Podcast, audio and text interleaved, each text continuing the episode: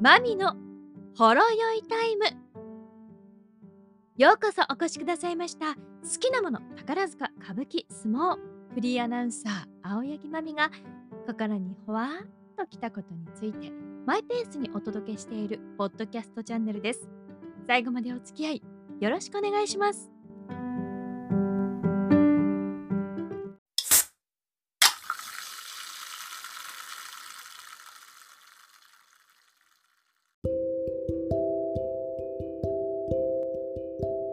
12月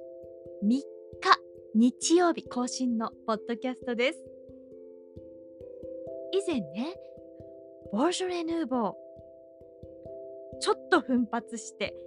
買いました。美味しかったですっていうお話をあげたんですけれどもその、ね、ワイン、ボジョレ・ビラージュ・ヌーボー2023メゾン・ジョセフ・ドルーアンの、えーワインを買ったんですけれども本当に本当に美味しくってクイって本当になくなってしまいました。そしてあの時間が経っても、まあ、あまりねボージョレってそんな時間をた何日もかけて飲むものではないと思うんですけれど、まあ、一人だったので、え分けて飲みましたけれども全然そのねああもう全然美味しくなくなっちゃったみたいなことがない見事なワインでした。ありがとうございました。ね季節の恵みっていうものを感じますよね。もう一本買っておけばよかったなぁと思いつつもまあね、えーなかなかいいお値段のワインでしたので、えーまた出会える時を楽しみに過ごそうかなって思っております。私がね結構出遅れたボジョレって思ってたんですけれども話してみると意外とそういう方たちいててえ私まだ飲んでなくって今度ちょっと買おうと思ってるんですよねってでもなんかデパートも売り切れてましたよって。えそうなんですか？私の家のそばはまだあったから、うん大丈夫と思ってるんだけどみたいなやり取りをいたしました。まあねそうですよね、えー第3木曜日。なかなか世の中ね忙しい時期ですし日本だと、まあ、11月の半ばということは結構もうクリスマスやあとお正月に向けてのいろいろなお仕事が忙しくなってくる時期にもなるのでね、えまだだわみたいな方も多いんだななんて思いました。で今日はそんなワインから続いてではないんですけどちょっとまずは食べ物のお話でねあの今日コンビニエンスストアに行きましたらあの、あふん、えらふん、えへん、うんのコンビニエンスストアに、えー来ましたら、クッキーを売ってあったんです。ま、コンビニエンスストアでクッキーが売ってある、売っている、まあ普通のことだとは思います。あの、1枚入りのね、えークッキーを売ってまして、それがあの、クッキーって、こう、サクサクっとしたものが基本だと思うんですけどこうしっとり食感のクッキーって書いてあったんですよ。うん持った時もちょっとしっとっとした感じのえチョコレートナッツクッキーしっとり仕上げみたいに書いてあったので思わず手に取っちゃいましてね。えーしっとりしたクッキー結構好きなんです私。ななんでしょうねあれ、まあ、濡れせんべいも好きなんだけれどこうサクサクっとしたクッキーとは違うこの食べ応えというかそれも好きなのとあと思い入れがあるからなのかななんて思うんです。しっとりしたクッキーそしてこういう1枚で売ってるのを見ると思い出すのがとあるラジオ番組のことなんですよ。その頃は私はラジオの一リスナーで FM 番組を聞いて、えーメールでねメッセージを送ったりとかしていたんです。それでそのパーソナリティさんとってもお声が明るくって軽やかで大好きな女性パーソナリティさんだったんですけどその方がそのクッキーをね買ったらすごく美味しくってっていう話をされてたんですよ。しっとり具合が私的に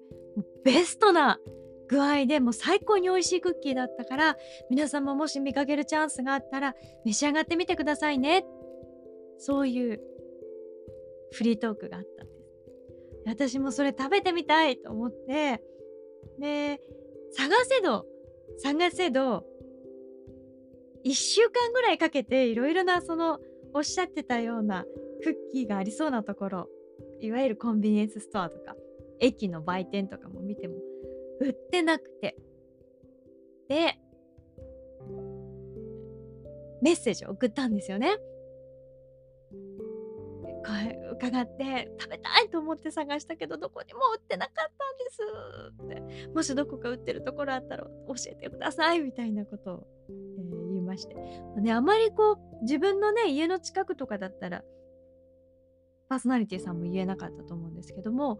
なんか駅の売店だったのかな？なんかそういうとこで売ってるみたいな話だったのでどこどこの駅では売ってたんですけどねそうだったんですねみたいな。でその時にスタッフさんもね調べてくださったみたい。どうやら期間限定だったらしくってもう販売期間が終わっちゃったみたいなんですよ。せっかく言ってくださったのにごめんなさいね。でも言ってくださってありがとう。メッセージありがとうっあの頃私ラジオネームどうしてたのかな？もう下の名前のマミで書いてたのかもしれないんですけど。まあそんな感じでね、えー、帰ってきたんです。で私それがなんかすっごく嬉しくて。自分の書いたメッセージに読んでもらえると思ってもいなかったんです。そのクオリティの高いはがき職人的な文章でもないから。けれどもそうやってねいやもう今売ってるところはないのかも含めて調べた上でメッセージを返してくださったそのつながった感がすっごく嬉しくって私のラジオにとってとっても大切な思い出であり私がその後パーソナリティをさせていただいたりする上でも原点となるような体験の一つなんですよ。自分が発したことに対してリスナーさんが何かアクションをしてくれた。そしてそれがまたメールで返ってきた。メッセージで返ってきた。それはちゃんと受け止めてまた返す。っていうこと？そしてそれがただその1リスナーとだけのやり取りではなくてきっと他にも聞いてくれてるであろう人たちもいるからその人たちに対してもきちっと情報として成立するように返そう。私にとってはソフトな食感のちょっと大きさのある1枚で売っているクッキーっていうのはある意味ラジオパーソナリティとしての一つの基盤を作ってくれた アイテムなんですよね。なんか見かけるとつい手に取ってこれはどんな具合かな？これこの食感があのパーソナリティさんは好きだったのかな？それも含めて、うん、考える、え、思い出す。そして、まあ、そういう意味での初心を思い出させてくれるアイテムなんですね。ラジオってねとっても面白いなってやっぱりそういう時に改めて思うんですけどマスメディアなんですよね。マスコミュニケーション。だってパーソナリティは一人で喋る。ラジオ喋ってる側はマイクの前にいるのは一人。あの一つのマイクをみんなで分け合うってことは基本しないので基本的にはマイク1本の前には1人が座ってて2人で話してたら2つマイクがあってっていう1つの部屋があって。それが電波に乗ってものすごく多くの人に届く。今だったら、ね、ラジコインターネット配信などもあるのでもうその電波っていうで電波が届く範囲ってある程度物理的な距離があるのにもっと広く届いてインターネットさえつながってたら条件さえ整ったらもうどこからでも聞くことができてしまうっていうそれだけ多くの人を相手にしているんだけれどでも何かその1対1を感じさせてくれる。ね私があこのあのパーソナリティさんが好きだったクッキーってこんなのかな？なんてすごいその個人的なことを想像しながら聞くし私が食べたかったなっていうメッセージに対してもまるで私に返して私だけに返してくれてるように。けれどもそこに「いや実はあのクッキー期間限定だったみたいなんですよね」っていうもう売ってないっていうそれは他にも探している人もいるであろうから情報として伝えようっていう。そういう形が成立している。ね。でこの間ねちょうどその、まあ、このクッキーは今日手に取った話なんですけれどもちょっと前にも私ラジオが好きでっていう方とお話しする機会があったんです。それは、とあるバーでね女性ばっかりがいるバーだあや男性の方もいるんだけどほとんどお客さんも女性で、えー、中にいる方も女性というそういうバー、まあ、カフェのようなバーがありましてでそこで、えー、お隣になったもうもちろん見ず知らずの方なんですけれどもその方と少しお話しする機会があってその方はあの自分もそういう人がね集える場所を作りたい、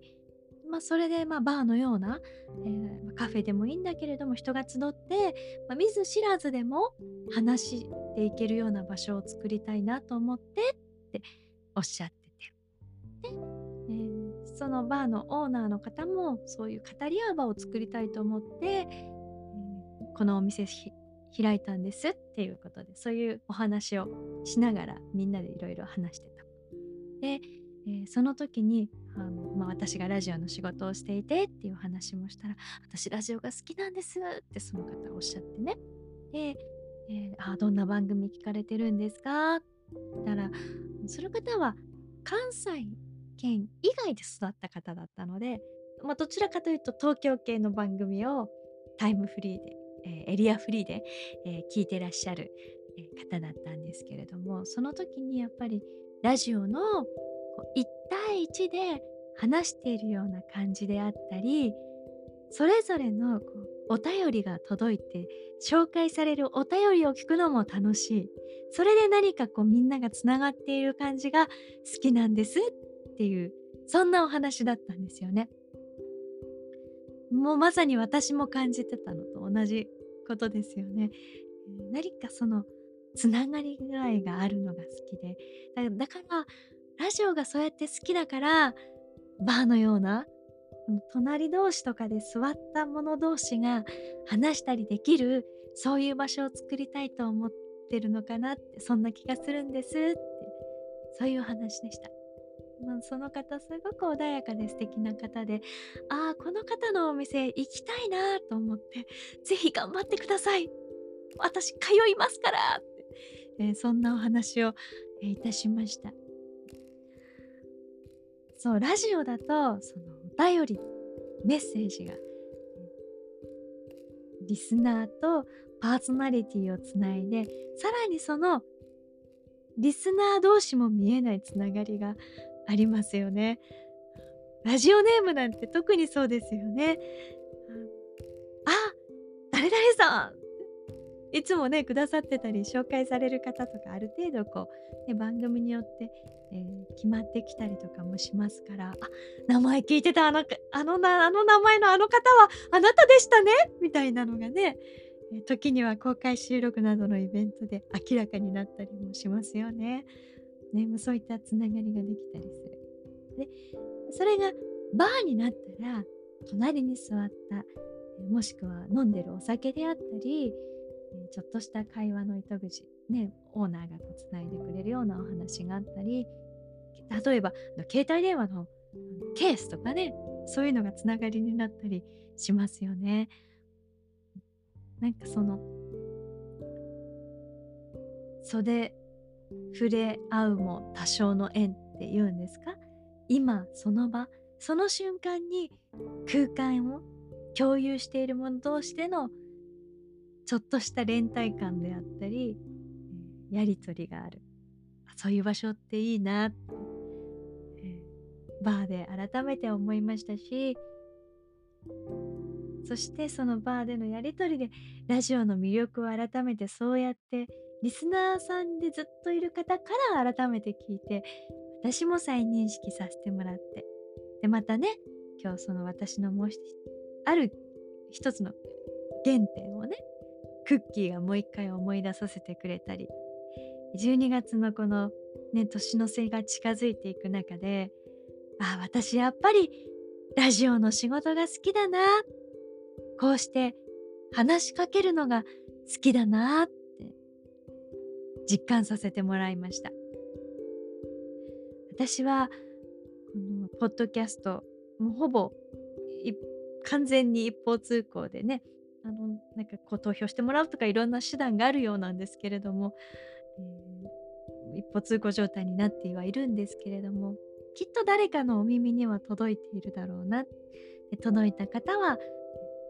何かしらふむふむって相づちを打ってくださってるかな思いながらお話ししています。ラジオの面白さってその聞いてくださっている方の空間に声がポーンと飛び込んでいくこと。テーブルを挟んで会話をしているね複数人でのやり取りであってもテーブル越しだから本当にバーのカウンター越しのトークのようなものなんですよね。だから私はあなたのところにお邪魔させてもらいます。そんな気持ちで話してたりするんですけどそういう